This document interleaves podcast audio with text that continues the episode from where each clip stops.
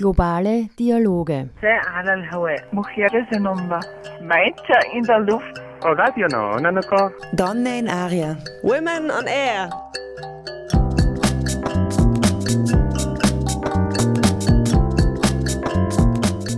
Jeden Dienstag von 13 bis 14 Uhr auf Orange 94.0. Immer abrufbar auf www.noso.at.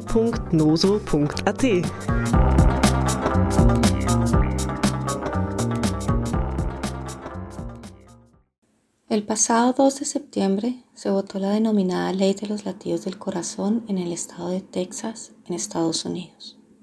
De acuerdo a esta ley, ningún aborto se podrá realizar en este estado después de la sexta semana de embarazo. No solo varias organizaciones a favor del derecho a un aborto legal y seguro, de derechos humanos y de educación reproductiva se han pronunciado en contra del fallo, también lo han hecho muchas mujeres que en algún momento de sus vidas abortaron. Algunas lo pudieron hacer de una manera legal, lo que no solamente quiere decir que no pusieron sus vidas en riesgo al exponerse a introducir objetos cortopunzantes en sus vaginas para intentar así cortar el endometrio, consumieron sustancias de dudosa eficacia o pagaron dinero a alguien con conocimientos médicos para que en silencio hiciera lo que pudiera para terminar con el embarazo. Tener la garantía de un aborto seguro y legal no solamente es vital por lo que implica en la disminución de riesgos y de secuelas físicas, sino que tiene mucho que ver con la dignidad de la mujer, con su estado emocional, psíquico y humano, y con la de la familia en el caso de que no tome la decisión sola. Un aborto seguro, legal y gratuito nos permite el acompañamiento y la no estigmatización de un proceso que ninguna mujer decide realizar por capricho, estupidez, egoísmo o frialdad. Lo sabemos bien todas quienes lo hemos hecho. Am vergangenen 2. September wurde im US-Bundesstaat Texas das sogenannte Heartbeat-Gesetz beschlossen. Nach diesem Gesetz darf nach der sechsten Schwangerschaftswoche kein Schwangerschaftsabbruch in diesem Bundesland mehr durchgeführt werden.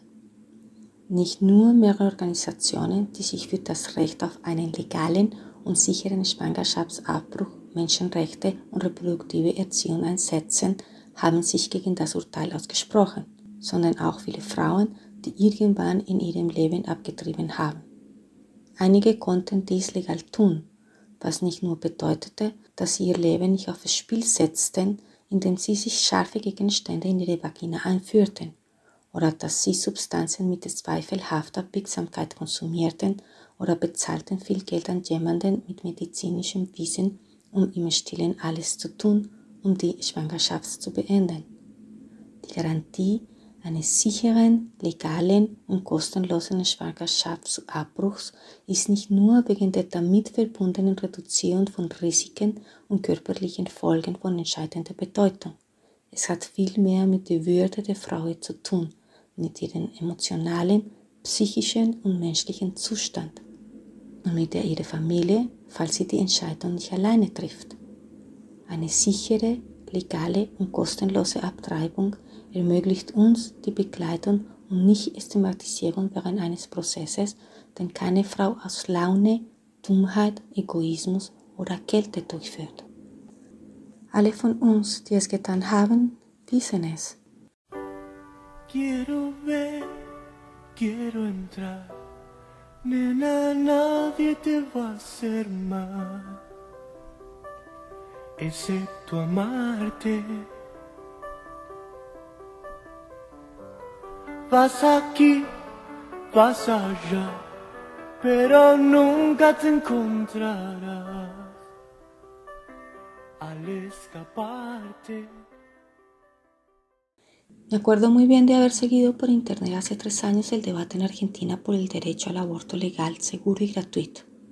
Había esperanzas porque ese mismo año, en uno de los países más católicos del mundo, miles de ciudadanos votaron por una nueva ley que garantizaba el aborto sin restricciones hasta la semana 12 de embarazo y más avanzado en casos de un riesgo importante para la vida y la salud de la mujer o cuando existían anomalías fatales en el feto. Fue un momento de una belleza conmovedora para Irlanda. Recuerdo leer muchos artículos en diferentes periódicos y lenguas de irlandesas e irlandeses que viajaron desde donde estuvieran viviendo para poder votar a favor Incluso se reportó de recolectas para poder pagar los tiquetes de avión o tren para quienes no pudieran costeárselos. La alegría de las y los irlandeses no fue la Argentina en ese 2018, pero sí lo fue dos años después. El pasado 2020, la marea verde se hizo ley.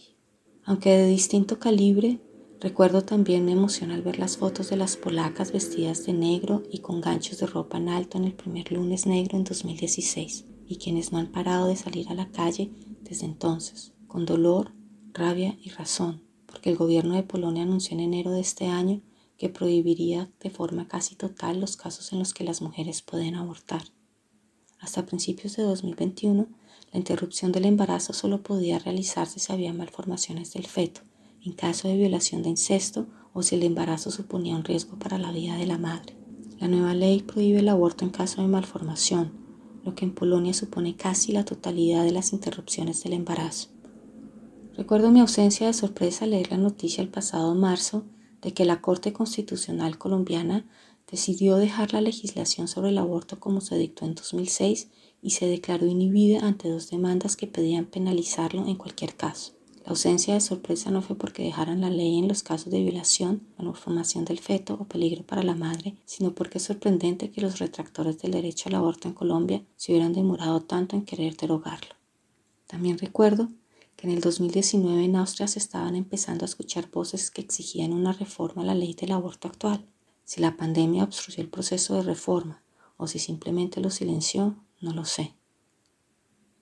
Me importa mucho lo que ocurre en Texas, no solo porque recuerdo todas esas fotos, debates, protestas, emociones alegres y dolorosas, sino porque recuerdo muy bien todavía las tres veces que aborté en mi adolescencia cuando aún era ilegal en Colombia. Y porque recuerdo es que decidí hacer este programa. Soy Jenny erinnere mich sehr gut daran, die Debatte im Internet vor drei Jahren in Argentinien über das Recht auf legale, sichere und kostenlose Abtreibung gefolgt zu haben. Es gab Hoffnung, denn im selben Jahr stimmten in einem der katholischsten Länder der Welt Tausende von Bürgern für ein neues Gesetz, das einen uneingeschränkten Schwangerschaftsabbruch bis zur zwölften Schwangerschaftswoche garantiert und mehr, wenn ein erhebliches Risiko für Leben und Gesundheit der Frau besteht oder bei tödlichen Anomalien des Fötus. Es war ein Moment der bewegenden Schönheit für Irland. Ich erinnere mich, dass ich viele Artikel in verschiedenen Zeitungen und Sprachen gelesen habe von irischen Männern und Frauen, die von ihrem Wohnort angereist sind, um dafür stimmen zu können. Es gab sogar Berichte über Sammlungen, um Flug- oder Bahntickets für diejenigen zu bezahlen, die sie sich nicht leisten konnten. Die Freude der Iren war 2018 nicht die von Argentinien, jedoch zwei Jahre später schon, 2020, die grüne Welle wurde gesetzt. Obwohl unterschiedlichen Kalibers erinnere ich mich auch an meine Emotionen, als ich die Fotos der schwarz gekleideten Polinnen mit erhobenen Wäscheklammern am ersten schwarzen Montag 2006 sah, die seitdem nicht aufgehört haben, auf die Straße zu gehen, mit Schmerz, Wut und berechtigtem Grund denn die polnische Regierung kündigte im Januar dieses Jahres an, die Fälle, in denen Frauen abtreiben können, fast vollständig zu verbieten. Bis Anfang 2021 konnte der Schwangerschaftsabbruch nur bei Fehlbindungen des Fötus, bei Vergewaltigung, Inzest oder bei Gefährdung des Lebens der Mutter durch die Schwangerschaft erfolgen. Das neue Gesetz verbietet Abtreibungen bei Fehlbindungen in Polen fast die gesamte Ursache für Schwangerschaftsabbrüche darstellen. Ich erinnere mich, dass ich nicht überrascht war, als ich im März dieses Jahres die Nachricht las, dass das kolumbianische Verfassungsgericht beschlossen hat, das Abtreibungsgesetz in seiner Fassung von 2006 beizubehalten und sich für zwei Gerichtsverfahren, in denen es auf jeden Fall geahndet werden sollte, abgelehnt erklärt.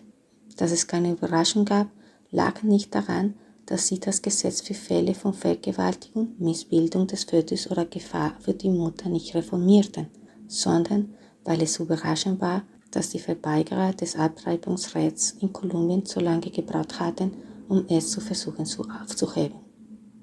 Ich erinnere mich auch, dass es 2019 in Österreich Stimmen laut wurden, die eine Reform des aktuellen Abtreibungsgesetzes forderten. Ob die Pandemie den Reformprozess behindert oder einfach zum Schweigen gebracht hat, weiß ich nicht. Mir ist sehr wichtig, was in Texas passiert. Nicht nur, weil ich mich an all diese Fotos, Debatten, Proteste, glücklichen und schmerzhaften Emotionen erinnere, sondern weil ich mich noch sehr gut an die drei Abtreibungen in meiner Jugend erinnere, als es in Kolumbien noch illegal war. Und weil ich mich erinnere, ist, dass ich mich entschieden habe, diese Radiosendung zu machen. Ich bin Jenny Lajapagna. Quiero ver, quiero entrar. Nena, nadie te va a hacer mal, excepto amarte.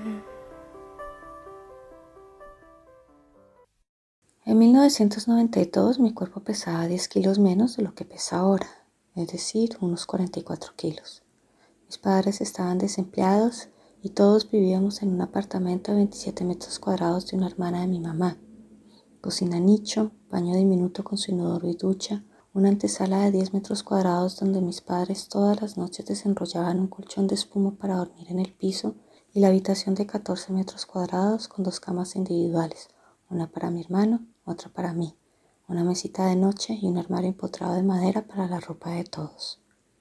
Los fines de semana comíamos de lo que los amigos nos daban, donde mi abuela materna o de lo que mi papá podía conseguir. Entre semana, mi hermano y mi mamá almorzaban donde mi abuela. Mi papá, no sé, y yo en el colegio.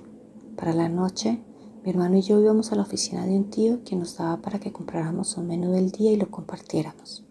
Mi hermano estudiaba en una escuela estatal hasta el mediodía, yo en el colegio privado de toda la vida, donde me becaron cuando aceptaron que mis papás se tardarían siempre eternidades en pagar la mensualidad. Así fueron nuestras vidas durante casi cuatro años hasta mi graduación del bachillerato, y así fueron las circunstancias de mis tres embarazos, los tres con el mismo novio del colegio. 1992 wog mein Körper 10 Kilo weniger als er heute wiegt, also 44 Kilo. Meine Eltern waren arbeitslos und wir wohnten in einer 27 Quadratmeter großen Wohnung. Nischenküche, winziges Bad mit Toilette und Dusche, 10 Quadratmeter Vorraum, in dem meine Eltern jede Nacht eine Schaumstoffmatratze ausrollten, um auf dem Boden zu schlafen, und das 14 Quadratmeter große Zimmer mit zwei Einzelbetten. Eines für meinen Bruder, das andere für mich einem Nachttisch und einem eingebauten Holzschrank für jedermanns Kleid. An den Wochenenden aßen wir, was uns Freunde gaben oder bei meiner Großmutter mütterlicherseits. Unter der Woche aßen meine Mutter und mein Bruder dort zu Mittag, mein Vater keine Ahnung wo, und ich in der Schule. Für den Abend gingen mein Bruder und ich in das Büro eines Onkels, der uns ein Tagesmenü kaufte. Mein Bruder ging bis mittags in eine staatliche Schule ich in die Privatschule, wo ich mein ganzes Leben ginge und wo ich ein Stipendium bekam, als der Verwaltungsrat akzeptierte, dass meine Eltern immer ewig brauchen würden, um den Monatsbeitrag zu bezahlen. So verlief unser Leben fast vier Jahre lang, bis zu meinem Abitur. Und so waren die Umstände meiner drei Schwangerschaften, alle drei von demselben Freund aus der Schule. Quiero ver, quiero entrar. Nena, nadie te va a hacer mal, excepto amarte. Vas aquí, vas allá, pero nunca te encontrarás al escaparte. No hay fuerza alrededor, no hay pociones para el amor. ¿Dónde estás? ¿Dónde voy? Porque estamos en la calle de la sensación, lejos del sol que quema de amor. Te doy pan, quieres sal, nena, nunca te voy a dar lo que me pides. te doy Dios, quieres más. Es que nunca comprenderás a un pobre pibe.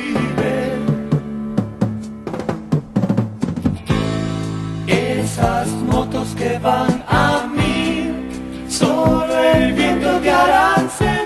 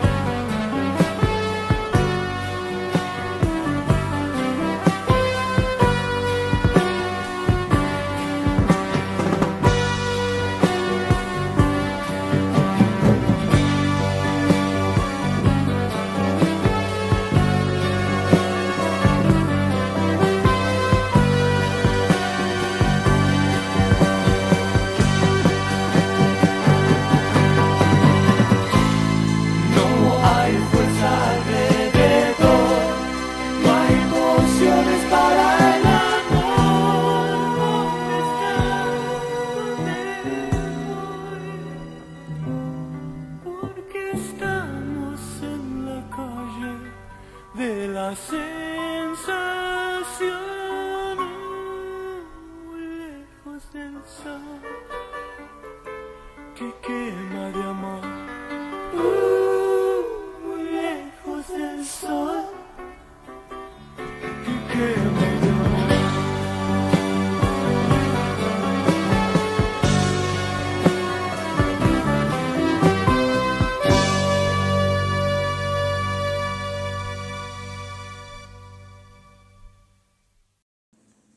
Primera vez quedé embarazada a mis 16 años. Tuvimos la suerte en ese entonces de poderlo hablar con una profesora de confianza que nos dio la dirección de una asociación que ofrecía servicios de ginecología y consejería en salud reproductiva y sexual. Según nos explicó ella, la clínica se financiaba en parte por el apoyo de personas y entidades privadas y en parte por el servicio de asesoría, que no era una tapadera. La interrupción del embarazo se le practicaba a mujeres con el conocimiento pasivo de las autoridades. El lugar era una casa pequeña de los sesentas, de dos pisos, muy luminosa. La sala comedor en el primer piso era el salón de espera de la clientela. En el segundo piso estaban la sala de operaciones, la habitación de recuperación, un baño y el consultorio. El procedimiento era muy sencillo y cálido. Se hacía una cita por teléfono, se hablaba una primera vez con la psicóloga en pareja y luego a solas. Luego de constatar que la mujer no estaba siendo obligada a abortar, se hacía una cita con la ginecóloga para asegurarse del estado físico y la semana de embarazo. Se explicaba de una manera clara y respetuosa cómo sería la operación y se establecían las fechas para el aborto y el control. El día indicado en la sala de operaciones había un médico y una anestesióloga quien también asistía durante el procedimiento de la aspiración manual endouterina, un procedimiento rápido, seguro, ambulatorio que conlleva un menor índice de complicaciones quirúrgicas y que consiste en la extracción del contenido intrauterino a través de una cánula conectada a un aspirador portátil. Ese día desperté en la habitación de recuperación a donde pasó el médico para preguntarme qué tal me sentía y contarme que todo había ido muy bien. Estuve allí unas tres horas durmiendo de vez en cuando. La asistente me trajo una guapanela y antes de irme me dio toallas higiénicas y pastillas para el dolor para los siguientes días. Me recordó la fecha de control para la semana siguiente y se aseguró de que yo tenía el teléfono para cualquier pregunta que surgiera. Fue un día entre semana y para faltar al colegio falsifiqué una excusa por enfermedad que tuve que entregar al día siguiente. Salí hacia la clínica sola. Mi novio no pudo acompañarme y para evitar a mis papás me quedé a dormir a donde una amiga. Estaba en la semana 11 de embarazo. Mis senos llegaron a producir una sustancia aguada de color blanco y mi cuerpo era feliz cuando comía unas galletas miniaturas con chips de chocolate. Entre la primera cita y el aborto pasó alrededor de un mes, porque aunque no era caro, había que pagarlo. Si bien la tarifa se establecía de acuerdo a la situación económica de la clientela, la tarifa mínima implicó para nosotros estudiantes de colegio que durante todo un mes mi novio ahorrara lo que sus padres le daban para la merienda y los fines de semana, De ahí el retraso. Mi tercer aborto lo realicé también en esta Klinik. Bei meiner ersten Schwangerschaft war ich 16 Jahre alt. Wir hatten das Glück, mit einer vertrauten Lehrerin sprechen zu können, die uns die Adresse einer Vereinigung gab, die gynäkologische Dienstleistungen und Beratung in reproduktive und sexuelle Gesundheit anbot. Die Klinik wurde, wie sie uns erklärte, teils durch die Unterstützung von Privatpersonen und Institutionen, teils durch die Beratungsstelle finanziert. Die Dienstleistung zum Schwangerschaftsabbruch wurde mit passiven Wiesen der Behörden angeboten.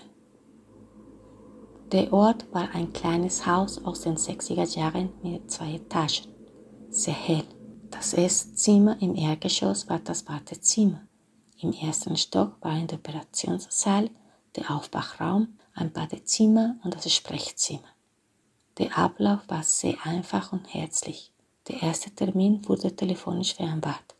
Man sprach ein erstes Mal mit der Psychologin als Paar, wenn es der Fall war, und dann alleine, nachdem sichergestellt, dass die Frau nicht zu einer Abtreibung gezwungen wurde. Danach wurde ein Termin mit dem Gynäkologen vereinbart, um sich über den körperlichen Zustand und die Schwangerschaftswoche zu vergewissern. Der Gynäkologe erklärte klar und respektvoll, wie die Operation ablaufen würde und die Termine für die Abtreibung und die Kontrolle wurden festgelegt. Am angegebenen Tag befanden sich im Operationssaal ein Arzt und eine Anästhesistin, die auch bei der manuellen Vakuumabsaugung existierte. Ein schnelles, sicheres, ambulantes Verfahren, das eine geringere Operationskomplikationsrate mit sich bringt.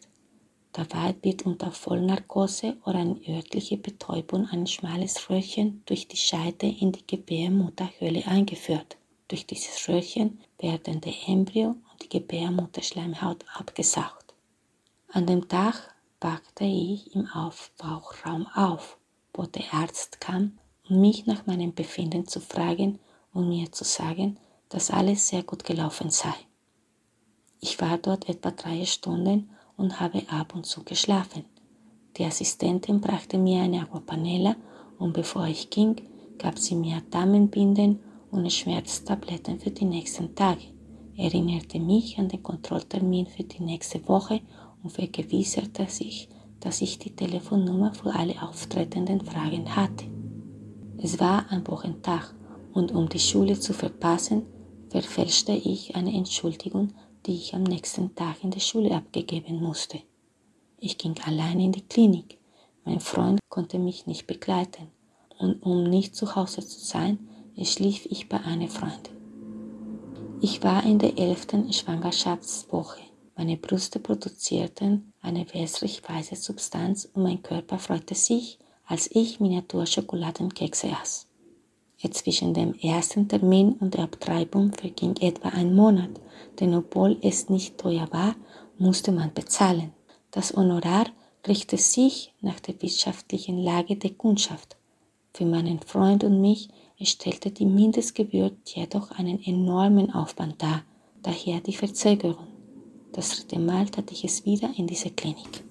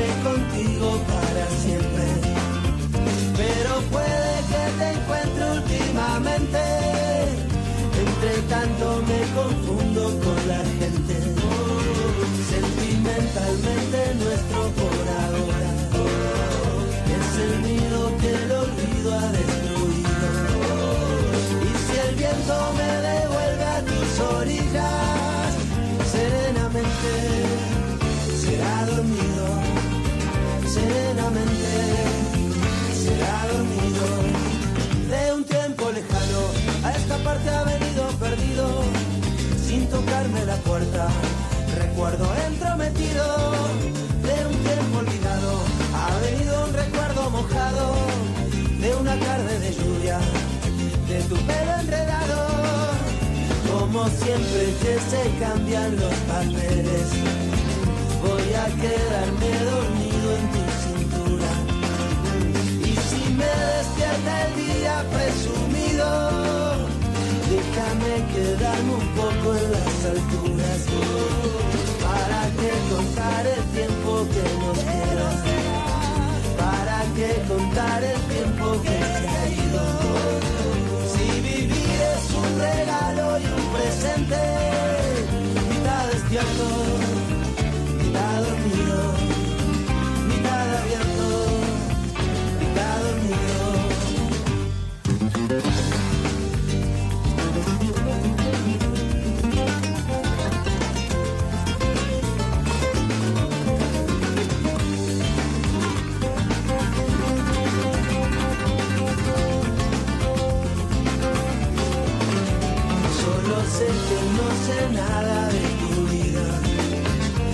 Solo me colgué una vez en el pasado.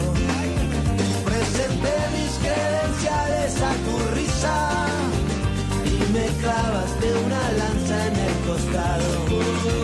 Creo que no te dejé jugar con fuego. Solo nos dijimos cosas al oído.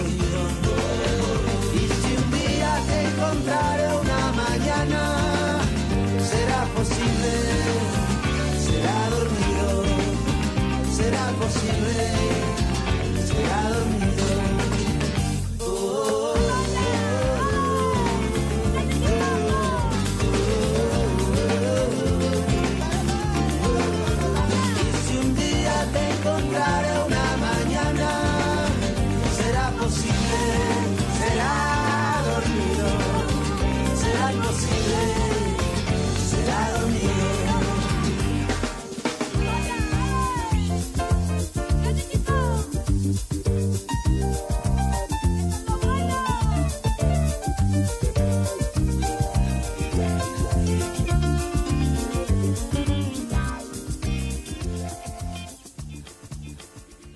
Hasta el 2006 el aborto en Colombia fue ilegal, lo que a secas significa que la gran mayoría de mujeres con pocos recursos económicos que quisieron interrumpir su embarazo recurrieron al secreto, a la clandestinidad o a los abortaderos, como se conocían en ese entonces a los lugares que bajo la fachada de clínicas de asesoría para reproducción familiar los practicaban.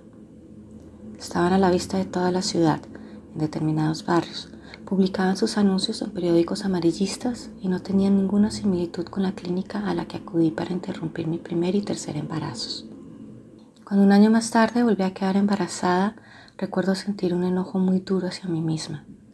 Era inverosímil que no hubiera podido saber evitarlo. Tenía una buena educación y sabía perfectamente bien cómo funcionan los sistemas reproductivos en mujeres y hombres cisgénero. Conocía los métodos de anticoncepción y sin embargo la prueba de orina confirmaba que estaba embarazada. La rabia se fue mezclando con una vergüenza dañina, una mezcla muy poderosa, pues por ella no se lo contamos a nadie ni acudimos a la clínica conocida, sino que decidimos ir a una de las otras. Ahora no sé qué ocurrió con esos lugares, pero una cuestión de principio y de realidad asumo que no habrán desaparecido del todo. Recuerdo estar en una sala corredor de espera de luz café con otras mujeres y hombres y mesitas en las esquinas con revistas. Se sentía y se parecía al consultorio lúgubre normal para gente trabajadora normal que no se puede dar el lujo de exigir un buen servicio médico. Hubo una cita primera en la que se nos dio la tarifa, que es la misma para todos. Lo único que me preguntaron entonces fue el número de semanas de embarazo y se nos aclaró que cuando tuviéramos el dinero llamáramos para hacer la cita decisiva. Del precio no me acuerdo. Sé que vendimos ropa a tiendas de segunda mano y mi novio volvió a gastarse los ahorros.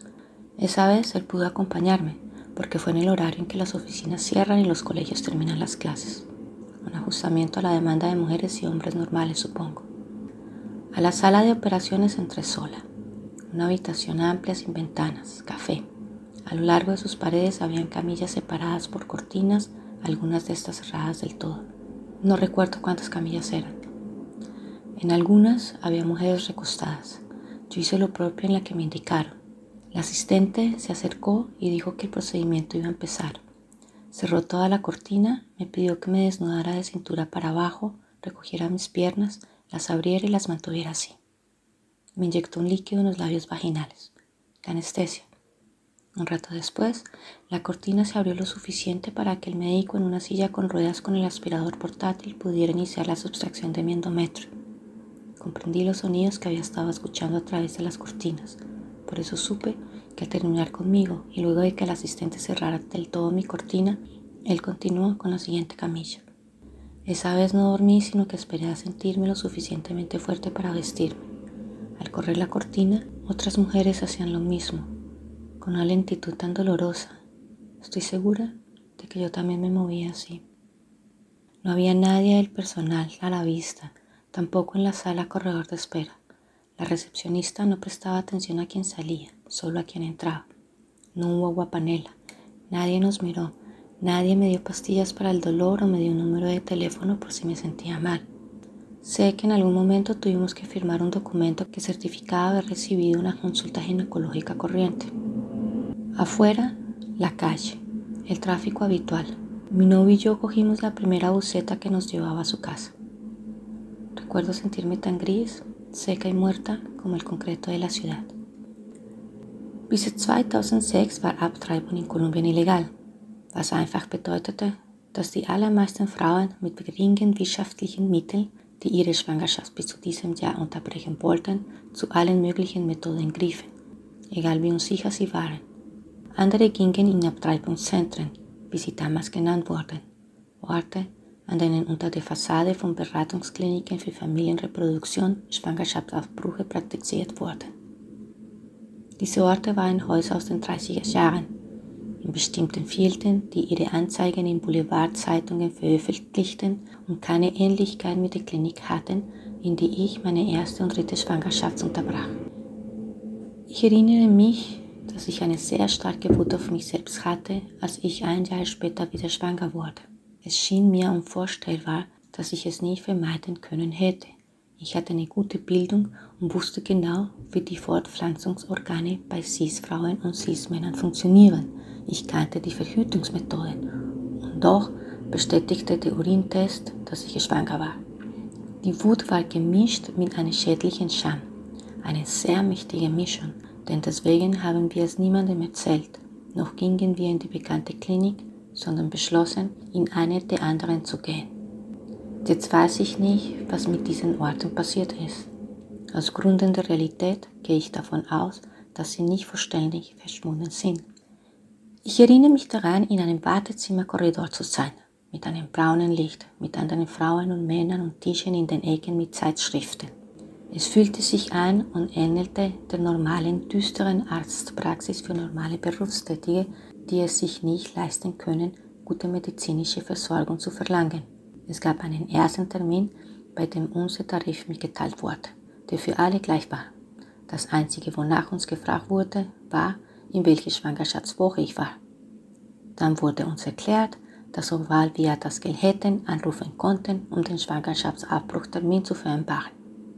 Ich erinnere mich nicht an den Preis, nur dass wir Kleidung an Secondhand-Läden verkaufen haben und dass mein Freund seine Ersparnisse wieder ausgab. Diesmal konnte er mich begleiten, denn es war zu einer Stunde, als die Büros und Schulen bereits mit der Tagesschicht fertig waren. Eine Anpassung an den Bedarf normaler Männer und Frauen. Ich betrat allein den Operationssaal, einen großen Raum ohne Fenster, Kaffee. An den Wänden lagen durch Vorhänge getrennte einfache Krankentragen, einige ganz geschlossen. Ich weiß nicht mehr wie viele. Auf einigen Krankentragen lagen Frauen. Auf der, die sie mir zeigten, tat ich dasselbe. Die Assistentin kam zu mir und sagte, dass die Prozedur gleich beginnen würde. Ich schloss den gesamten Vorhang, bat mich, mich von der Taille nach unten anzuziehen, beide Beine 90 Grad Winkel zu beugen, sie zu spreizen und so zu halten. Sie injizierte eine Flüssigkeit in meine Schamlippen, die Anästhesie. Eine Weile später wurde der Vorhang so weit geöffnet, dass der Arzt auf einen Rollhocker mit dem tragbaren Absauger mit der Subtraktion meiner Gebärmutterschleimhaut beginnen konnte. Ich verstand die Geräusche, die ich durch den Vorgang gehört hatte. Also wusste ich, dass er, als er mit mir fertig war und nachdem die Assistentin meinen Vorgang geschlossen hatte, mit der nächsten Krankentrage fortführt. Diesmal schlief ich nicht. Ich wartete darauf, mich stark genug zu fühlen, um mich anzuziehen. Als ich den Vorhang aufzog, taten andere Frauen dasselbe, mit solcher schmerzhafter Langsamkeit. Ich bin mir sicher, ich bewegte mich auch so. Es war niemand vom Personal zu sehen, nicht einmal im Wartezimmerkorridor. Die Rezeptionistin achtete nicht darauf, wer ging, sondern nur, wer hereinkam. Es gab keine Aguapanela, niemand sah uns an, niemand gab mir Schmerztabletten oder eine Telefonnummer für den Fall, dass es mir schlecht ging. Ich weiß, dass wir irgendwann ein Dokument unterschreiben mussten, eine Art Bestätigung einer regelmäßigen gynäkologischen Beratung bekommen zu haben. Draußen die Straße, der übliche Verkehr. Mein Freund und ich nahmen den ersten Bus, der uns zu seinem Haus brachte. Ich erinnere mich, dass ich mich so ich erinnere mich, dass ich mich so grau, trocken und tot fühlte wie die betonte Stadt.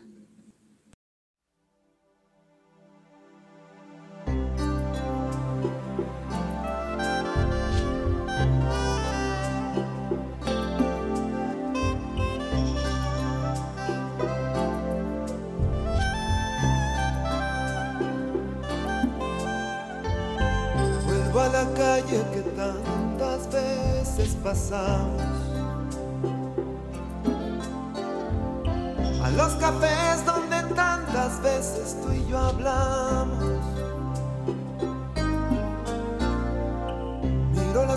Que tantas veces tú y yo miramos. Colores brillantes de cosas que nunca compramos. ¿Recuerdas tú y yo abrazados en un banco del parque? Creyendo que nada ni nadie podía separarnos. Y el parque se hicieron pequeños. Y todo lo que era importante se lo lleva el viento.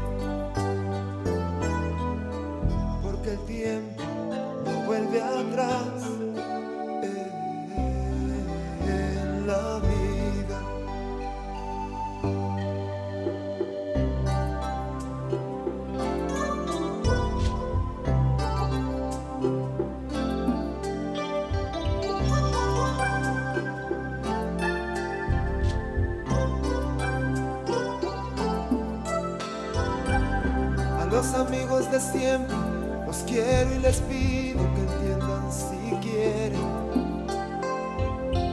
Y si no quieren, al menos no coman cuento. A los enemigos tan solo quiero decirles. Yo sé que el amor no siempre gana, pero vale la pena el intento. No vuelve atrás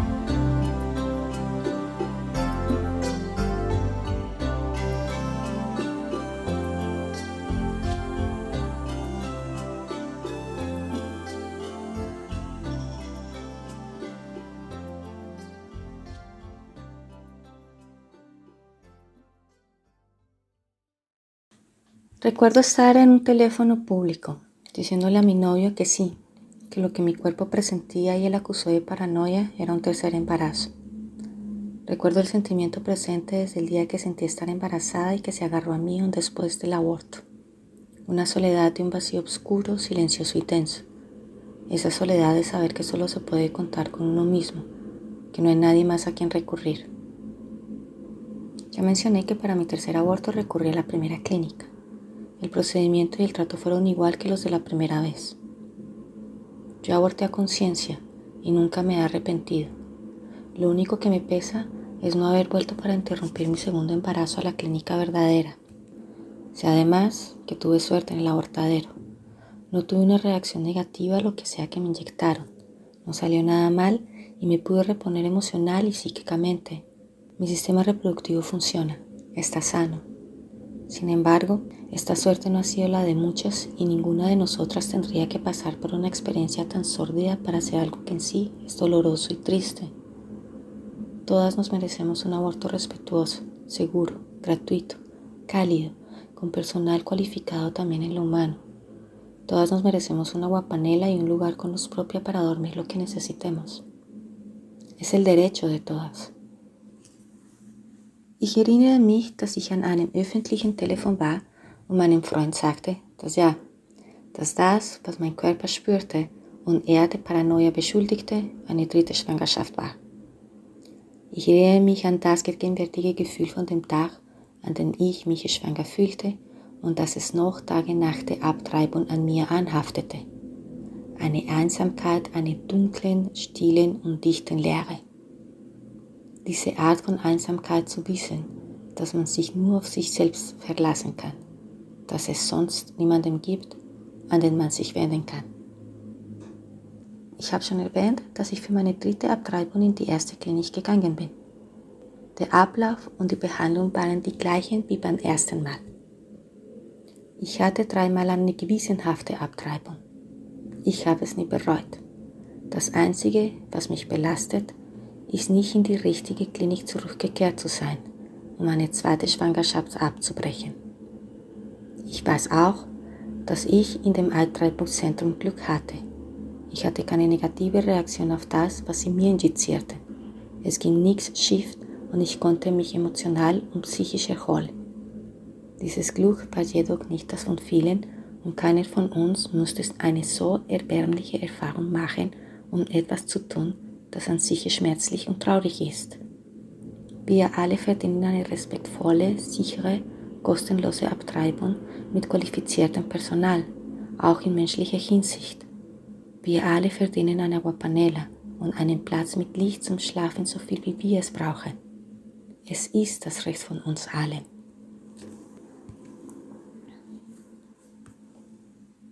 Hubo un tiempo en que fui hermoso y fui libre de verdad. Guardaba todos mis sueños en castillos de cristal. Poco a poco fui creciendo y mis fábulas de amor se fueron desvaneciendo como pompas de jabón. Te encontraré una mañana dentro de mi habitación y prepararás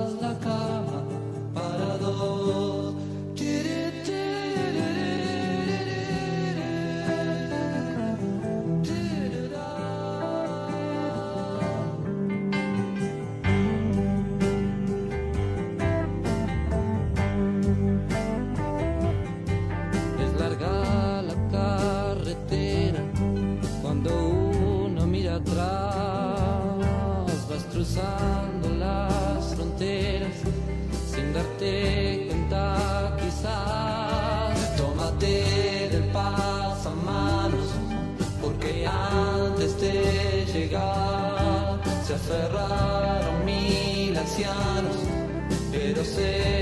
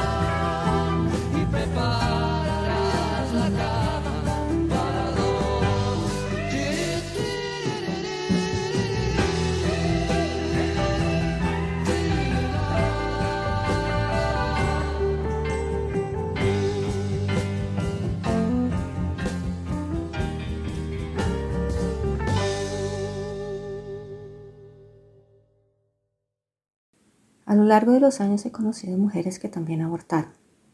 Recuerdo mi voz las primeras veces al contarlo. Tenía la tonalidad de una confesión incómoda y apresurada. Gracias a todas esas otras voces ya no es así. Ahora siento que tiene el sonido de una confidencia, con un peso que me abriga y abriga a la otra persona, como esos abrazos dispuestos a darnos todo lo que necesitamos. Estas otras mujeres abortaron porque no querían ser madres, porque no querían más hijos, porque el feto tenía una malformación, porque no tenían el tiempo para ser madres, porque el padre fue quien las violó, porque no tenían los recursos económicos para alimento y educación, porque eran muy jóvenes. Los porqués son importantes por cuanto son las razones legítimas de cada una para decidirse por un aborto. Creo que la maternidad es un vínculo para toda la vida que afecta y en ocasiones incluso cuestiona las capacidades psicológicas, económicas, emocionales y físicas. Un vínculo, pero no en el sentido religioso. La educación que doy a mis hijos se convierte en la base de su desarrollo intelectual y de gran parte de su carácter como persona. Mientras los propios hijos no puedan distinguir entre lo bueno y lo malo, lo justo y lo injusto, lo legal y lo ilegal, los padres tendrán la responsabilidad inmediata. Y este rol de educador madre no solo determinará mi, rol de madre, sino también mi yo de manera diferente. La aceptación de una mujer embarazada de convertirse en madre también conduce a la aceptación o al deseo de convertirse en una mujer diferente. Abortar trata de mi libertad con respecto a mi identidad, mi derecho a decidir qué o quién quiero ser, cuándo lo quiero ser. Después de todo, se trata de mi voluntad consciente de no ser solo Jenny Olaya Pagna, sino también de convertirme en Jenny Madre. Aborté a mis 16, a mis 17 y a mis 18 años. En ese entonces lo hice porque no quería ser madre en las circunstancias que vivía, y estuvo bien. Ahora sé que eso que a algunos les puede parecer simple es para mí lo único relevante, y es el derecho a decidir quién es mi cuerpo y quién soy yo. Im Laufe der Jahre habe ich Frauen kennengelernt, die auch eine Abtreibung hatten. Ich erinnere mich an meine Stimme der ersten Malen, als ich es erzählte. Sie hatte die Tonalität eines unbequemen und hastigen Geständnisses. Dank all dieser anderen Stimmen ist es nicht mehr so. Jetzt habe ich das Gefühl, dass es wie eine Konfidenz klingt, mit einem Gewicht, das mich und die andere Person schützt, wie diese Umarmungen, die uns alles geben, was wir brauchen. Diese anderen Frauen haben ihre Schwangerschaft unterbrochen, weil sie keine Mutter sein wollten, weil sie keine weiteren Kinder wollten, weil der Fötus eine Missbildung hatte, weil sie keine Zeit hatten, Mutter zu sein, weil der Vater derjenige war, der sie vergewaltigte, weil sie nicht über die wirtschaftlichen Ressourcen für Nahrung und Bildung verfügten, weil sie sehr jung waren. Das Warum ist wichtig, denn es sind die legitimen Gründe, die jede Frau hat, sich für eine Abtreibung zu entscheiden. Ich glaube, Mutterschaft ist eine Bindung für das ganze Leben, das die psychologischen, ökonomischen, seelischen und körperlichen Kapazitäten betrifft und sogar manchmal in Frage stellt. Eine Bindung, nicht im religiösen Sinne. Die von mir meinen Kindern vermittelte Erziehung wird die Basis ihrer geistigen und charakterlichen Entwicklung als Menschen. Solange die Kinder selbst nicht in der Lage sind, um zwischen Gut und Böse, gerecht und ungerecht, legal und illegal unterscheiden zu können, werden die Eltern die unmittelbare Verantwortung tragen. Und diese Erzieherin-Mutterrolle wird nicht nur meine Mutterrolle, sondern auch mein Ich anderes bestimmen. Die Akzeptanz einer schwangeren Frau Mutter zu werden, führt auch hin auf die Akzeptanz oder den Wunsch, eine andere Frau zu werden. Bei der Abtreibung geht es um meine Freiheit hinsichtlich meiner Identität und mein Recht auf das Entscheiden, was oder wer ich werden will. Es geht schließlich um meinen bewussten Willen, nicht mehr nur Jenny Laja Paigner sein, sondern auch Jenny Mutter zu werden. Ich hatte mit 16, 17 und 18 eine Abtreibung. Damals tat ich es, weil ich unter den Umständen, in denen ich lebte, keine Mutter sein wollte. Und es war richtig. Jetzt weiß ich, dass das, was manchen einfach erscheinen mag, für mich das Einzige ist, was relevant ist. Und es ist das Recht zu entscheiden, wer mein Körper ist und wer ich bin.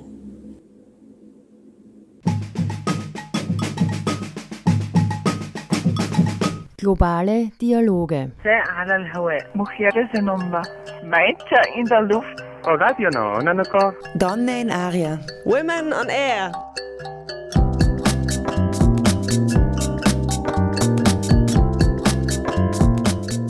Jeden Dienstag von 13 bis 14 Uhr auf Orange 94.0. Immer abrufbar auf www.noso.at.